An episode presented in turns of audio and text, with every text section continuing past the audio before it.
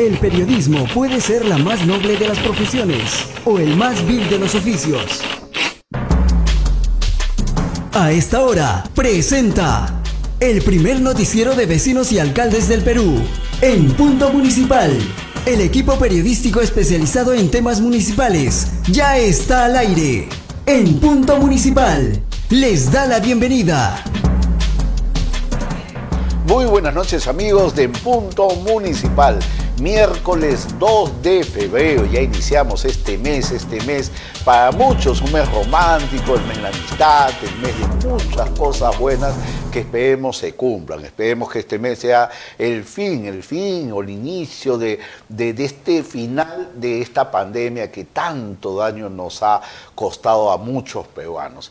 Bueno, también eh, hablar de la lógica, ¿sí? Decíamos siempre, el fútbol no tiene lógica y una vez más se comprobó. No vamos a hablar de fútbol porque nosotros no somos un espacio deportivo y lo he dicho, no vamos a meter más eh, leña al fuego acabó este tema, que siga la expectativa para muchos, pero nosotros nos vamos a involucrar en los temas que eh, preocupantes en nuestro país. Situación difícil mientras usted celebraba ayer, mientras pensaba en su cajita de chelas, en la parrillada, en la chica, los amigos, todo lo que uno pensaba desde muy temprano, pues muy temprano la gente eh, no sabía cómo sacar dinero de los cajeos, hubieron, colapsaron los cajeos también porque todo el mundo quería dinero, billete. Yo digo, ese estadio nacional reventó y después se dice que no hay dinero en nuestro país. ¿eh? Imagínense todo lo que se recaudó el día de ayer en el Estadio Nacional. Creo que en una pandemia pidiendo oxígeno, pidiendo ayuda, nadie daría tanta plata como se ha entregado el día de ayer. Cosas de la vida, cosas de la vida.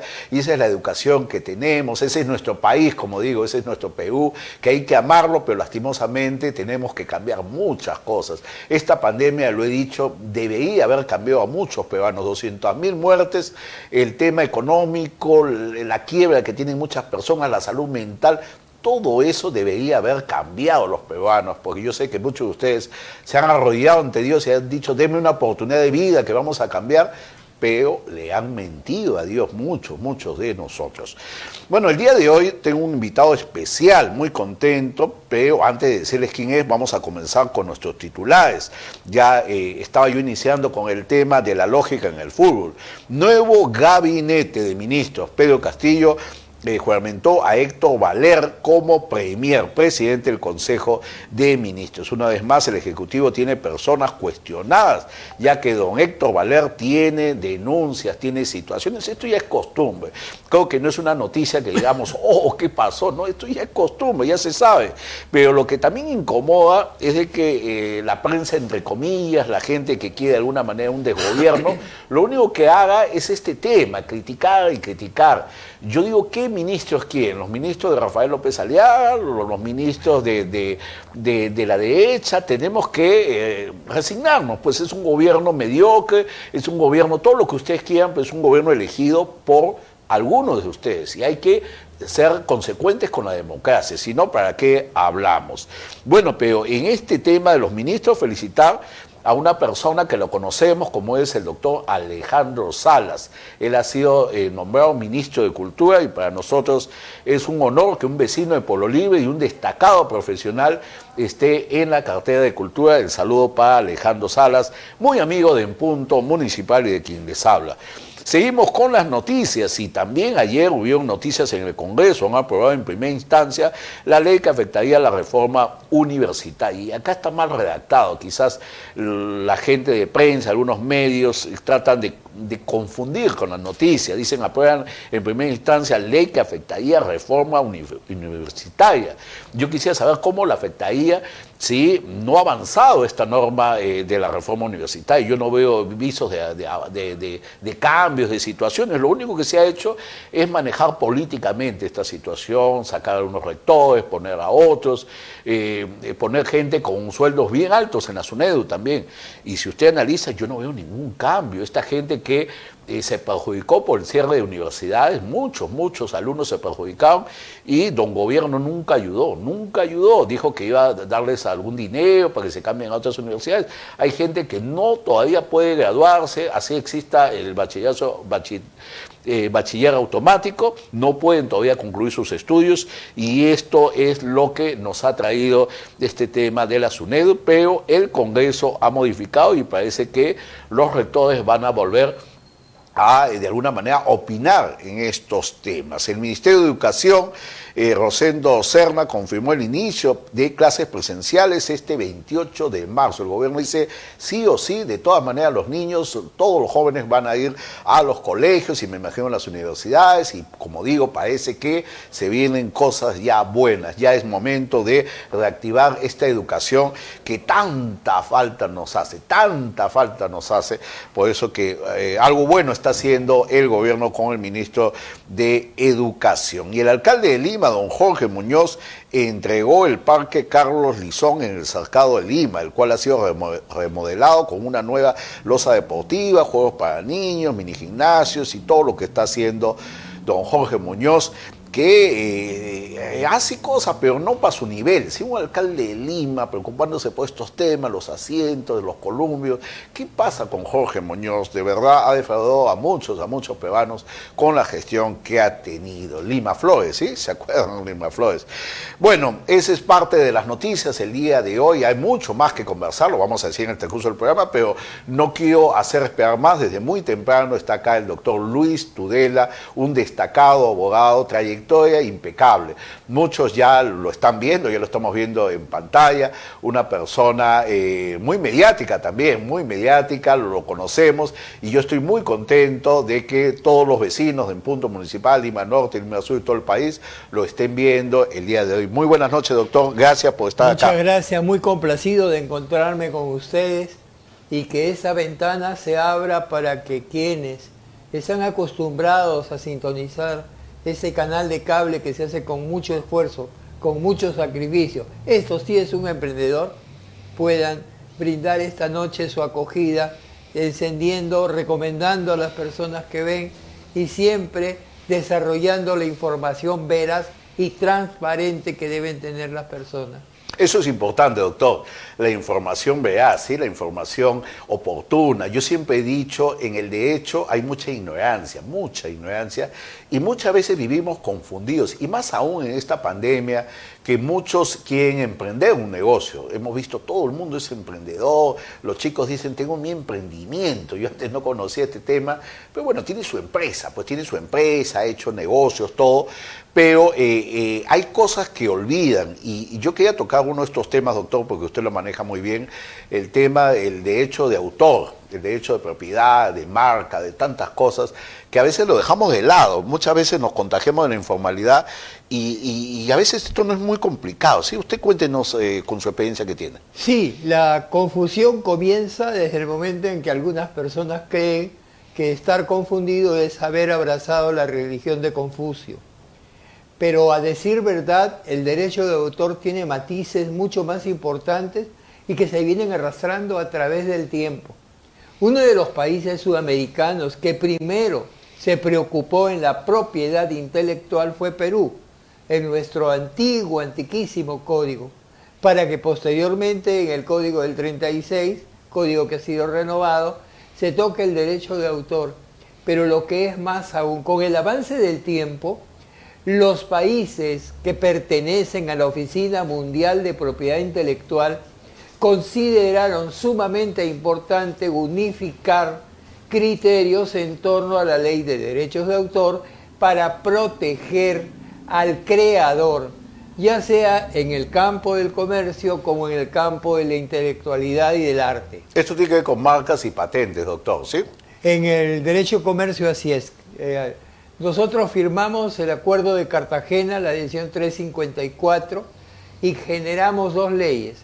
La 822, que es la propiedad intelectual de quienes componen música y recreación, y la 823, quienes crean patentes, quienes hacen transformación de la industria y que inscriben esto en un registro en Indecopi, como en otros países del mundo, para defender la creación y el desarrollo de la propiedad. Vamos a explicar un poco a los televidentes, doctor. Por ejemplo, usted ha hablado del derecho eh, del autor, por ejemplo, en el tema de la música. Hay muchos grupos musicales, muchas orquestas que están acostumbradas a copiar, a copiar Si una persona está inscrita y tiene derecho de un tema musical, eh, eh, la otra persona automáticamente puede hacer un juicio, ¿sí? Porque eh, son dueños de, de, este nombre, de esta creación. Vamos a ubicarnos un poco. A ver, a ver. La propiedad intelectual es una casa que no tiene ventanas, no tiene paredes, no tiene tercho, no tiene puertas. Razón por la cual todos debemos respetar. Yeah. ¿Quiénes son los obligados a sufragar el uso de la música? Todos aquellos que lucran con el uso de la música, no el intérprete, no, el dueño de la radio, el dueño de la televisión, el dueño de cuanta plataforma exista y haya difusión musical e intelectual de estas personas. Ellos, a través de una tarifa que la aprueban y que posteriormente es refrendada por Indecopi, anualmente cobran un canon que es repartido entre los compositores. Ese es Abdai, ¿sí? Eh, Abdai es en la gente de la música, es correcto. Los compositores quienes perciben el 70% de un 100% recaudado, ya que el otro 30% es para gastos administrativos. A veces nos quejamos los compositores peruanos porque dicen nosotros recibimos limosnas. Y es verdad, recibimos limosnas porque preferimos siempre sintonizar música de afuera que música interna. Y consecuentemente a ello, la entidad que encargada de recaudar, que es una sociedad de gestión colectiva en nuestro país, Abdai, tiene que agarrar ese dinero que ha recaudado de una fiesta, un matrimonio o de eventos y destinarlo al exterior, a los compositores del exterior, así como ellos también solicitan de nosotros la música que se ha usado. Y realmente la música que se usa de Perú, con muy contadas y honrosas excepciones, Es muy poco, ¿sí? es poca. Es Chaboca Granda, Augusto Polo Campos, por ahí uno que otro cumbiambero, o sea, gente que hace cumbia, y la cumbia gusta afuera. Argentina es un consumidor de cumbia bárbaro, Chile. Música folclórica, doctor. No, no tenemos música folclórica. La música folclórica es una música que no tiene dueño ni paga derechos de autor porque es dominio público. Tenemos música vernacular, ese es el verdadero término. Música de acordes andinos compuesta dentro de la esfera del derecho de autor que son 70 años. Entonces a veces hablamos de la música folclórica y no sabemos diferir de que la música folclórica es una música que se pierde en el tiempo. Y la música vernacular es una música que inspirada en valores terráneos, automáticamente se convierte en derecho de autor porque ha sido recientemente creada. El derecho de autor tiene una vigencia de 70 años. Muerto a la persona o muerto su causaviente después de los 70 años, pasa a ser lo que llamamos dominio público. Cualquiera lo puede usar y no paga. Ah, ya no es hereditario, o sea, no es que pase a la familia. Pasa a la familia, pero hasta 70 Ah, años. ya hasta 70 años. Doctor, y el tema de la marca, el emprendimiento, muchos han puesto un negocio y, y tienen un nombre, pero no lo registran también. El tema pasa porque están hablando del registro. Primero hablemos de un orden social en la sociedad. Y el orden social en la sociedad se denomina persona jurídica aquella que se dedica al comercio, lo que significa viabilizar, dar ventaja, no burocracia, para que todas las entidades y personas naturales que van al emprendimiento de un determinado negocio puedan registrarse como tales y pagar sus impuestos, desde luego. ¿sí? ¿no? Una vez que estén organizados, registrar en Indecopi la marca, la propiedad intelectual del desarrollo que ellos hacen. Por ejemplo, eh, gelatinas la pequeñita. La pequeñita la asumen ellos como una marca de un producto comestible en la clase correspondiente de Indecopi y eso no lo puede usar nadie. O sea, nadie puede falsificar esta firma porque ya tiene un propietario como lo es Coca-Cola. Mañana se me ocurre hacer a mí Coca-Cola, no lo puedo hacer. ¿Por qué? Porque Coca-Cola es una marca registrada en el mundo entero. Mm. Esto es algo que a muchas personas le pasan. A veces encuentran el nombre en otro lugar y dicen, pero si es mi nombre. Eh, esto se tiene que denunciar, ¿sí? Desde luego, hay una oficina que se encarga precisamente de las sanciones en Indecopi, ODA, que es la Oficina de Derechos de Autor, y Indecopi, la Secretaría Técnica, para los efectos de las denuncias de falsificación, las denuncias de uso indebido de un nombre comercial ya debidamente registrado y temas de esa naturaleza. Mm, es algo que todos tenemos que actualizarnos, como digo, hay muchos emprendimientos, hay, hay, muchas ganas de trabajar, doctor. Sí, pero lamentablemente somos muy informales. Ese es el tema. Acá el, tema. es mantener la informalidad en lugar de sacar al informal y hacerlo formal. Pero usted decía toda la opción. Eh, usted decía algo importante, hay mucha burocracia también, a, veces eh, nos, complican las cosas, vez de hacerla fácil. Totalmente de acuerdo con usted. Quiero abrir un establecimiento. Mm. Tengo que tocar las puertas de la municipalidad. Mm. La municipalidad, hasta hace muy poco, me exigía la inspección del local. Este local era toda su vida local comercial, pero siempre me pedían inspección. Era un ingreso más. Luego, una licencia demoraba 30, 40, 50 días, cuando en algunos países las licencias son automáticas. Lo importante es que ya eres parte de, y como parte de, ya eres un contribuyente más que debe contribuir precisamente para tener pistas, veredas, seguridad y tanta cosa más.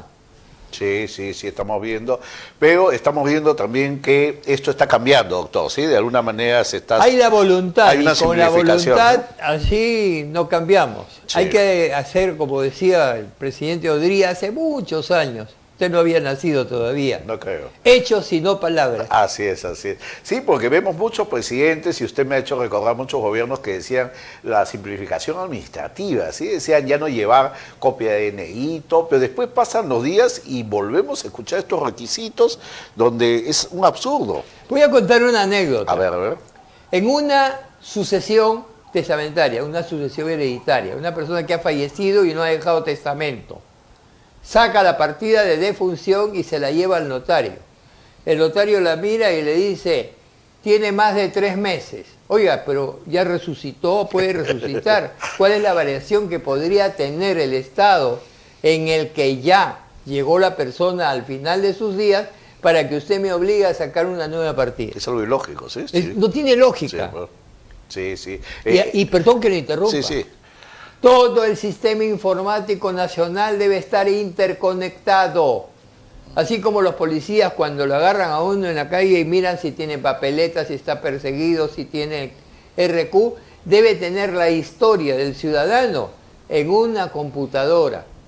Entonces va a ser muy difícil evasiones, muy difícil que las personas mientan, muy difícil que se hagan pasar por abogados cuando no lo son médicos o ingenieros. Deberíamos exigir eso, doctor, ¿sí? Esta automatización, este tema, porque en otros países ya se da, y como usted lo ha recordado, la policía lo, tiene, y no es posible que nosotros no estemos interconectados. Es algo, eh, lo que sucede es que también me dicen que ese es un tema de corrupción, ¿sí? Hay mucha gente que no acepta esto porque necesita seguir robando. Lo que ocurre es lo siguiente, cuando usted accede a un sistema informático a averiguar por Juan Pérez y resulta que Juan Pérez tiene orden de captura, el acceso a Juan Pérez lo realiza con su clave y automáticamente se sabe que usted le ha dado libertad o algo ha habido. Mm. Algo turbio ha corrido bajo el río. Por esa razón tratan de no, automatizar, porque ya es un compromiso del funcionario frente al transgresor. Sí, a mí me lo decían en varias municipalidades, hay un alcalde de Cerro de Pasco que quiso automatizar eh, eh, su municipio y que esto era mejor, habló con los funcionarios, pero los funcionarios dijeron que no, la población. Y el tema es que se descubren muchas cosas malas, pues entonces ahí vienen los problemas. Doctor, vamos a ir a una pausa comercial, estamos aquí en vivo en el punto municipal. Quisiera tocar el tema de la inseguridad ciudadana, oh. usted lo toca eh, a diario en sus programas, y para conocer un poco más esto del estado de emergencia, que muchos me dicen, estamos en estado de emergencia, pero ¿qué nos quita o qué nos da? Porque estamos viendo que las cosas siguen igual. Y yo trato de justificar por lo que no tenemos ministro o no teníamos ministro, no teníamos director de la policía, pero hay que conocer un poco más estos derechos que están suprimidos. Doctor eh, Tuela, vamos a ir a una pausa comercial y retornamos en unos minutos aquí en el punto municipal. Ya regresamos.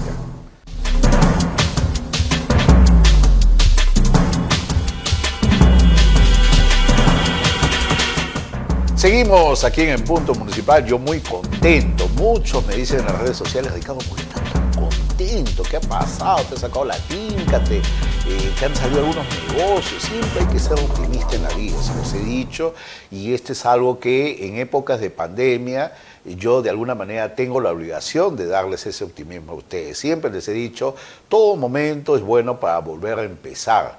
No tenga vergüenza usted, porque a veces uno dice, pero volver a empezar, he fracasado. No, todos nos podemos equivocar en la vida, no solo en el tema sentimental, en el trabajo, de repente se equivocó, vuelve a comenzar. Mañana jueves empieza un nuevo trabajo, de repente se equivocó y se puso a estudiar administración y quiere ser periodista, cambie la carrera.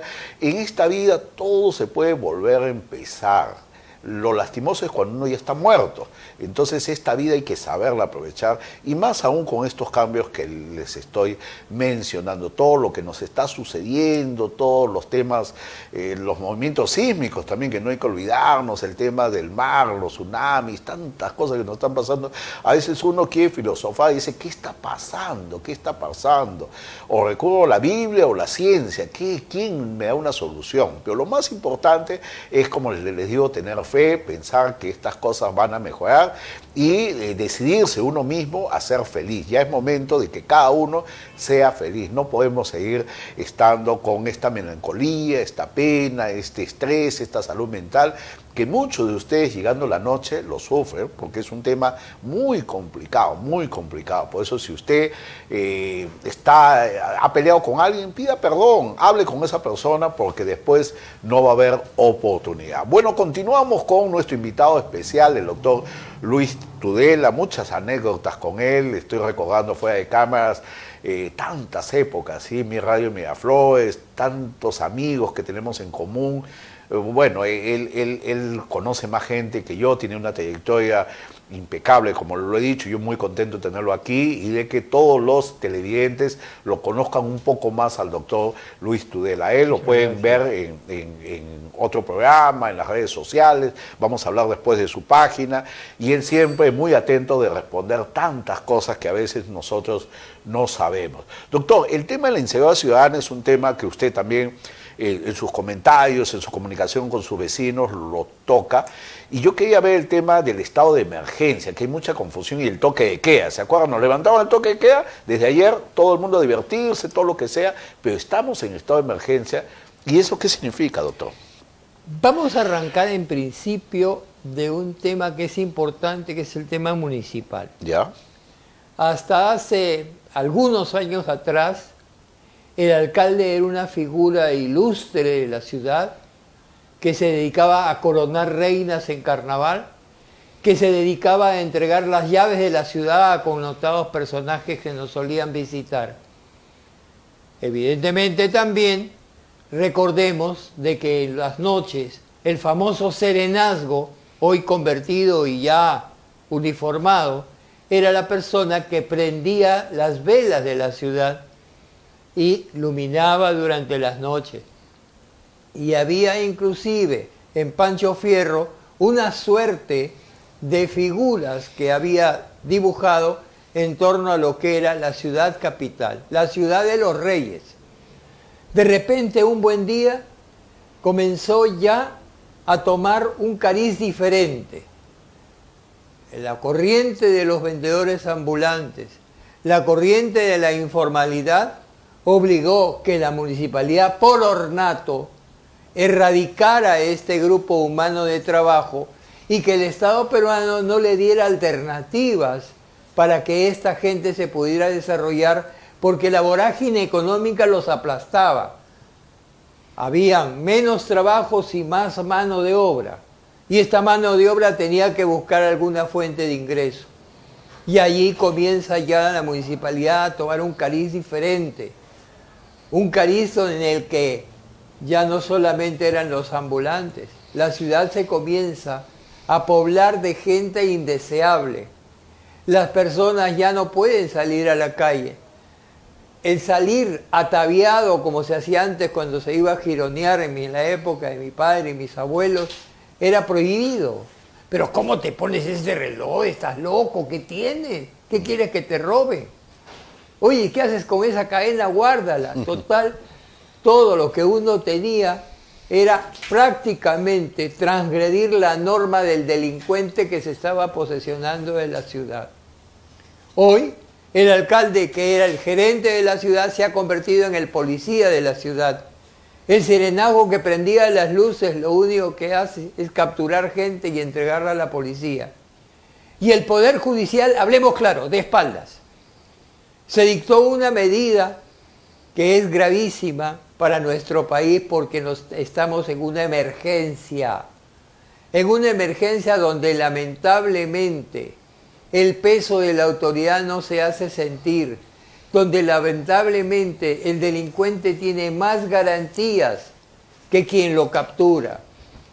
La vida de un policía todos los días corre peligro, todos los días el policía está expuesto a que lo denuncien, está expuesto a que le den de baja, simple y llanamente por cumplir con su función. Se dictaron medidas, que es cierto, medidas de emergencia. Pero una medida de emergencia no es una medida restrictiva de libertad. Una medida de emergencia es declarar en emergencia tal o cual enfermedad que puede ser difundida dentro de la población y para lo cual se dan recomendaciones. La municipalidad sale a las calles, procura que el Ministerio de Salud, coordinado con ellos, pueda ofrecer vacunas y alternativas para impedir que la enfermedad desarrolle. Acá se confunde la seguridad ciudadana con el tema de la emergencia ciudadana. Hemos hecho un arroz con mango y no sabe ni arroz ni a mango y creo de que tenemos que organizarnos. En principio, se ha declarado la ley de emergencia. ¿Cuáles son las normas sobre las que descansa, jurídicamente hablando, la ley de emergencia? El Ministerio del Interior ha presentado pautas o proyectos o alternativas que van a servir precisamente para combatir la delincuencia. El Congreso de la República, que cada vez que entra un ministro, lo primero que hace, mire, no tiene ni 24 horas ese nuevo gabinete ya es malo. Ese es nuestro país. Esos son los padres de la patria. En lugar de decir, mire, este tipo le falta, pero vamos a apoyarlo porque necesitamos apoyar el Perú. No es apoyar al ministro, no es apoyar al presidente, es apoyar a nuestro país, entiéndanlo de una vez por todas. Si nosotros no sabemos apoyar a nuestro país, estamos condenados al fracaso. Ayer todos gritaban en la cancha a favor de Perú, íbamos perdiendo y logramos revertir el, score. Eso es lo que debemos hacer en la política nacional. Tenemos un mal ministro perfecto, hay que darle duro para que pueda encaminarse, darle gestión, darle obligaciones, exigirle, pero no agarrar y votarlo el día que jura.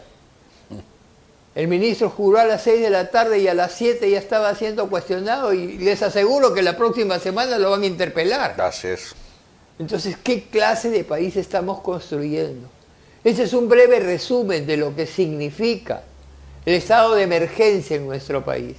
Una emergencia que donde ponemos el dedo, como decía Vargas Prada, sale pus.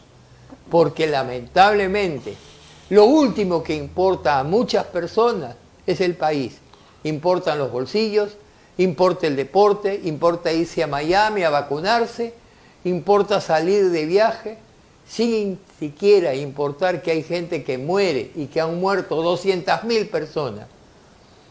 Paremos ya. Creo que es tiempo de con este nuevo gabinete dar el apoyo necesario para que de una vez por todas se pueda encaminar el país. No hay viso de solución, doctor, y usted lo ha dicho, el tema del Poder Judicial, ¿sí? Porque lo que ve el vecino es que la policía detiene a estos delincuentes, pero el Poder Judicial, eh, ahí comienzan los problemas. Y el otro tema es de la migración venezolana, doctor.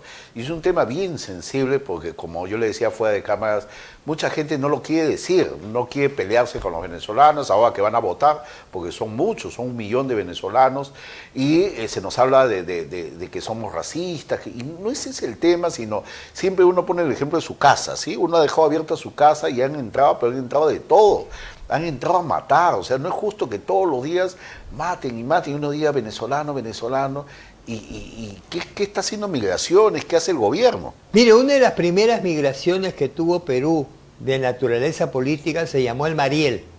Cuando se tomó la embajada del Perú por una disposición que había dado Fidel Castro y que prácticamente dijo el que quiere largarse que se largue y todo el mundo se metió al consulado de Perú y de ahí abrimos las puertas. La voluntad de los cubanos era ir a Miami, no venir a Perú. Esto era un trampolín. Muchos se quedaron por Vía El Salvador. Ahí están los cubanos. Ahí están todavía algunas familias cubanas que ya se han radicado en Perú. ¿Qué pasa con los venezolanos? Los venezolanos no son emigrantes políticos. Y me dirán por qué. Porque ellos son inmigrantes económicos. Es un tema económico. A veces en broma decimos, como ya no hay que robar en Venezuela, se van a robar a otro sitio. Ellos vienen de los Maras Salvatrucha, una agrupación delincuencial sumamente poderosa radicada en Centroamérica, que ha invadido todas esas zonas, zonas tropicales de mucho arraigo, con mucha diversión, y que de una u otra forma ellos se mezclan con estas personas. Y ahora al verse desposeídos, qué mejor camino que un país como el nuestro, donde no solamente es el venezolano, es el chino, es el, ruso, es cualquiera. No tenemos una política migratoria definida y radical. En Estados Unidos, para que entre una persona residente, tiene que ir a ocupar un trabajo que los americanos ya no ocupan y que se hace necesidad. Las enfermeras son, son recibidas con los brazos abiertos allá. Acá recibimos con los brazos abiertos a cualquiera. Y eso no es lo correcto. Deben existir requisitos para que los inmigrantes puedan sentirse cómodos y nosotros cómodos con ellos. Chile nos está dando un claro ejemplo. Chile ha recibido venezolanos, pero recibe venezolanos y a los, los analiza, pero hasta cuántas pulgas tienen los perros. Eso es verdad, doctor. Nosotros no, nosotros en la escuela y también la coimisión también la corrupción. A veces hacemos puentecitos fraternales sudamericanos, siendo ellos país hispanohablante, para que puedan ingresar a nuestro país y recibirlos con los brazos abiertos y con el bolsillo también abierto. Doctor, y se está acabando el programa y me están, las redes están colapsando, me, dicen que hay tantas preguntas y no quiero dejar una de ellas el tema de la sucesión intestada, que usted lo, lo manejó hace unos minutos, hablamos de este tema. Lastimosamente, a raíz de tantas muertes, muchas personas, eh, bueno, nadie sabe que va a morir, entonces la cosa viene de improviso y vienen estos temas, estos temas porque el dinero también es importante y muchas personas pierden el dinero porque no saben cómo cobrarlo. Y hay sucesiones intestadas complicadas y otras que son más fáciles. ¿Usted nos puede hablar un poco de este tema? Sí, precisamente el día de ayer estábamos analizando en la oficina una persona que dice ser hija de Juan, nunca conoció a su padre, tampoco la mamá sabe de él, y esta hija de Juan le pide en su partida de nacimiento que no tiene.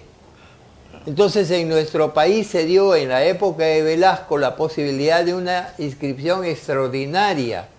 Y esta inscripción extraordinaria dio origen a partidas, pero partidas que de acuerdo a ley no tienen efecto jurídico sucesorio para que haya una sucesión, el nombre del papá, el nombre de la mamá, tienen que coincidir con el nombre del hijo. Si tenemos Chía, C-H-I-A, es un Chía. Y si tenemos C-H-Y-A, ya es otro Chía, ya no es heredero. Acá hacemos obstáculos de todo. Lamentablemente las pruebas ADN son sumamente costosas y muy difíciles de hacer sobre todo cuando estamos hablando de una persona que ha fallecido.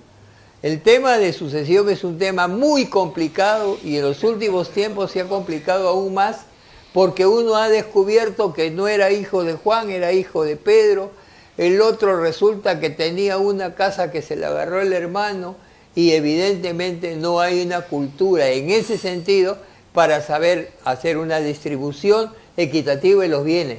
Hay hijos que dicen, yo enterré a mi padre, yo lo cuidé, entonces yo tengo derecho a toda la herencia. No es cierto. son comentarios que siempre escuchamos. Vamos Sí. a ir a una pausa comercial, vamos a seguir hablando.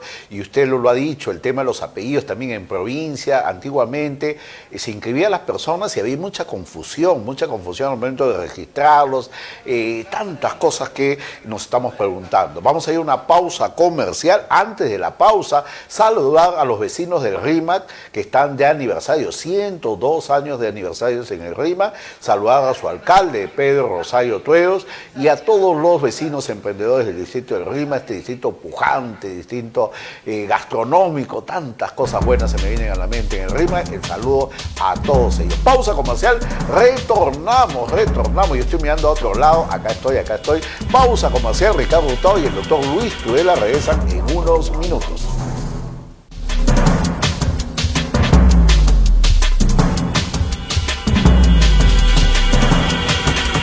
Seguimos, seguimos aquí en punto municipal. Ya me ven, me ven ahí, sí. Ahí estoy. Un saludo a Yasmín Malaver. Me dice que no la saludo a la productora general, la más más del punto municipal. Un saludo, Yasmín.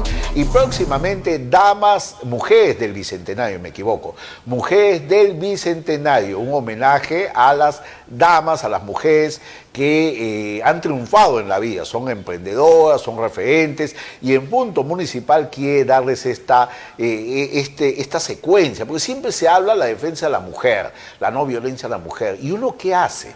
Bueno, yo como medio de comunicación lo pensé y dije, no, hay que darle un homenaje, pero yo no voy a entrevistar a, a las mujeres del Bicentenario, sería mucho ego. Tiene que ser una mujer, una dama. ¿Y por qué no una joven? Yasmín Malaver, ella tiene 28 años y ella se va a encargar de estas entrevistas, eh, van a ser en distintas locaciones, a distintos personajes que eh, de alguna manera han triunfado en nuestro país. Así que mujeres del Bicentenario y punto, desde el 8 de febrero, fecha coincidente con los 18 años de En Punto Municipal. Cumplimos 18 años, así que Jeremy Quispe ese día vaya a sacar el DNI de En Punto Municipal. Ya somos formalmente eh, mayores y vamos a celebrarlo. Ese es lo que quería comentarles con Mujeres del Bicentenario. Y el alcalde de San Martín de Porras, eh, Julio Chávez, amenaza, amenaza con tener una comunicación vía Zoom con el punto municipal. Él no se quiere alejar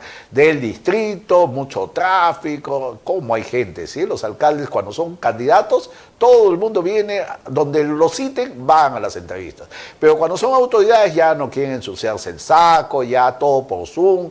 Y ese es un tema también, el alejamiento que tienen las autoridades con sus vecinos y con la prensa, porque nosotros somos los vecinos, nosotros somos un medio nada más. La entrevista no es para Ricardo Hurtado. Yo no me he enamorado de Julio Chávez, ni me interesa el alcalde, ni soy su amigo. Yo soy un nexo, somos un nexo, y lo que queremos es que los vecinos escuchen a su autoridad, porque las oficinas mal llamadas de imagen, de prensa, de protocolo, no llegan a ningún sitio. A mí me da risa cuando veo, hasta el Ministerio de Salud ha sacado su micrófono y en la calle están entrevistando, o sea, todos son periodistas, son medios. Entonces, ¿para qué existen los medios de comunicación? Cada uno haga su trabajo, señores. En el Ministerio de Salud manejen otro tema, no, no, no, no se vuelvan todos periodistas ni comunicadores. Y ese es el jalón de ovejas también a los municipios, que cada uno de ellos, como no tiene cobertura y sus periodistas no pueden convocar a la prensa, sacan su micrófono y el, noticiero de la Municipalidad de San Martín de Porras, el noticiero de la Municipalidad de Villa Salvador. Y son cosas que deberían cambiar. Así que el alcalde de San Martín dice que va a tener una comunicación para hablar de la inseguridad ciudadana. Esperemos que esto sea cierto. Y el saludo a una vecina candidata, precandidata en San Juan de Miraflores, Caína Leandro acuérdense de este nombre, Caína Leandro, una vecina que va a dar mucho que hablar en San Juan de Miraflores, un distrito muy, muy preocupado, un distrito que no ha tenido suerte con sus alcaldes, casi todos los alcaldes quieren regresar, imagínense, alcaldes que no lo han hecho bien y quieren volver a San Juan de Miraflores, un distrito muy golpeado por la prostitución, la delincuencia, y Caína Leandro es una joven emprendedora, educadora, que quiere hacer algo por su distrito y desde el punto municipal le abrimos las puertas a todos los nuevos, porque tiene que haber un cambio generacional en la política. Siempre lo hemos dicho, guste o no nos guste, tiene que haber este cambio generacional y yo soy uno de los que apuesta por este cambio, por eso que en el punto municipal está, estoy rodeado de jóvenes y eso es importante, darle oportunidad a los jóvenes. Seguimos aquí con el doctor Luis Tudela, y la experiencia también, porque yo digo los jóvenes, pero sin la experiencia los jóvenes no son nada tampoco, doctor. Es verdad, es verdad. Por lo menos les abrimos el camino. se lo hacemos más fácil, como Perdóname la interrupción. No, no, siga nomás. Has estado hablando de temas de naturaleza municipal. Sí. Y sería muy ingrato de mi parte mm. de que en ese momento no recordara la figura de Miguel Ángel Taquino, periodista alcalde de Pueblo Libre. Ángel Taquino, sí. Muy correcto. Sí, un caballero. Una persona que hizo prensa chica. Mm. Prensa chica eran diarios que se difundían en las municipalidades donde se rescataba lo bueno, lo malo y lo feo. Mm. Esta prensa chica desapareció porque evidentemente lo que es chico a veces no puede crecer y se queda en el vientre materno pero va mi homenaje, mi cariño y mi recuerdo a Miguel Ángel Taquino. Así es, Ángel Taquino también ha sido regidor metropolitano eh, de Lima, como usted dice, alcalde de Polo Libre, vecino de San Borja, periodista, comunicador, un caballero, don Ángel Taquino, me sumo a su salud. Bueno, pero también este tema, eh, doctor Tudela, y el tema municipal, usted lo conoce también, es ingrato, ¿sí? Porque muchas autoridades hacen mucho, pero llega el nuevo alcalde y desaparece todo.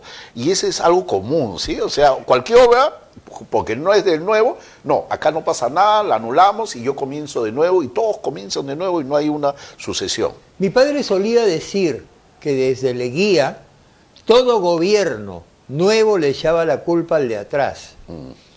Y esto ocurre no solamente en la municipalidad, sino en todo el quehacer humano dentro de nuestro país.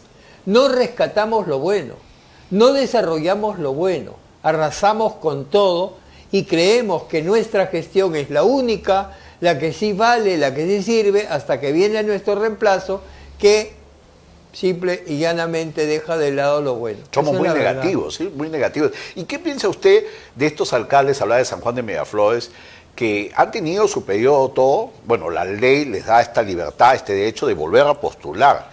Pero yo digo, ¿qué pasó? ¿Qué se olvidaron? ¿Se olvidaron algo en el cajón, algo? Porque si a uno le dan una oportunidad y si lo hace mal, como dicen muchos vecinos, ¿por qué volver a intentar? ¿sí? Porque la política tiene ese, ese vicio de querer quedarse, o sea, ya no hay otro trabajo que no sea el político. El problema no está en el querer quedarse.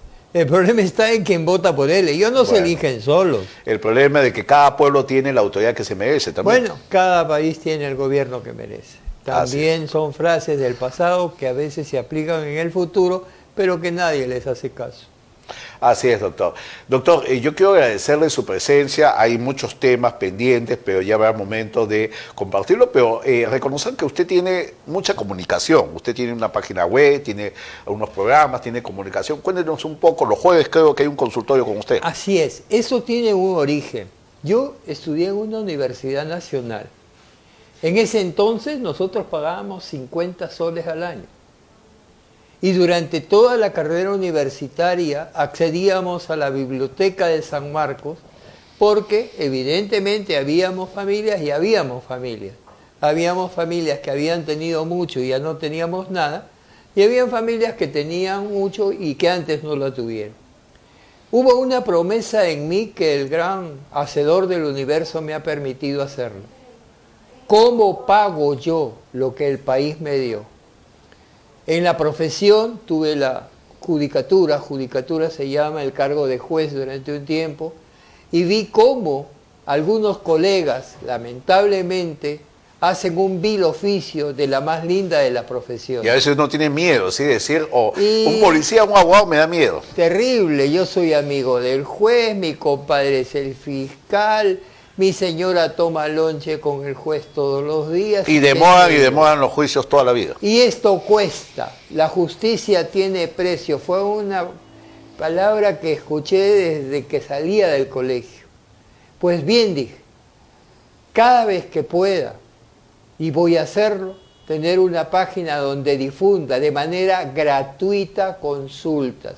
Yo sé que es mi quehacer de vida, que evidentemente dentro de mi quehacer de vida no es solamente la asesoría, sino también el atender y desarrollar acciones judiciales como demandante y demandado. Pero todo lo que sea consultas a través de las plataformas, las haré total y absolutamente de gratis, orientando a la gente y dándole valores. La justicia no se compra, la justicia no se vende. Si no hubiera compradores, no habrían ladrones. Entonces piensen siempre en que cuando uno tiene derecho debe defenderlo con ardor, así como cuando Moisés salió de la tierra prometida y hasta el mismo pueblo de Israel en algún momento le dio la espalda, él llegó a Israel. Y creo que ese es el cometido que tenemos que tener los peruanos. Muchas gracias por esta, este espacio tan importante que tenían esta noche, pero también me tienen a disposición los días jueves a las 9 de la noche en Despejando Dudas Legales con el doctor Tudela. Muchas gracias, doctor. Ha quedado pendiente, me dicen también el tema de los animalitos, los gatitos, los perritos. Hay una ley que los protege, pero ya va a haber momento de hablar de todos estos temas. Doctor, muchas gracias nuevamente. Para mí ha sido un honor tenerlo. Yo muy complacido. Compartimos ese honor realmente. Porque siempre el tema académico, siempre la experiencia, para mí es algo muy importante. Yo no puedo dejar de mencionar este tema y comprometerlo. Bueno, los compromisos al aire son malos, a veces falta educación, pero siempre... No, no son porque todo el mundo los ha escuchado. Bueno, siempre comprometerlo, este es su casa, VHTV en punto municipal y en cualquier momento volver a tenerlo para que más vecinos de Lima Norte, de Lima Sur, de Comas, me han llamado Independencia, de Villa María, Chorrillos, estén conectados con todos. Sí, ya viene la campaña municipal ya tenemos personas que valen la pena, hay que pensar mucho, por ejemplo, Copoma, en Jesús María, un alcalde que nosotros guardamos mucho aprecio, mucho afecto, desafió Lima cuando puso la, compañía de bomberos, arregló los parques, las calles son impecables, puso semáforos. O sea, una persona que se dedicó y vivió por el distrito. Así es, así es, doctor. Eh, bueno, nos despedimos. Muchas gracias, doctor. Muy buenas noches nuevamente. Y nos vamos. Ya no hay tiempo para más. Y cuando un programa no hay tiempo es porque salió bien. Únicamente no quiero irme sin darles estas noticias que son desalentadoras. Y como lo dijo el doctor, las cosas en política se están poniendo feas. Ya Rafael López Aliaga ha mandado un comunicado donde la vacancia la están pidiendo. Fuerza Popular también y se están sumando más partidos. Yo creo que el señor Castillo no llega a carnavales, no llega a carnavales ni al colegio, ni al inicio de clase. Lastimoso este tema que nos perjudica a todos, porque no es el señor Castillo, nada más, somos todos los peruanos. Se acabó el programa, que tengan ustedes muy buenas noches y si Dios quiere y el señor Castillo lo permite, nos volvemos a encontrar el fin de semana, el viernes, el viernes alegre sin toque de queda. Muy buenas noches amigos.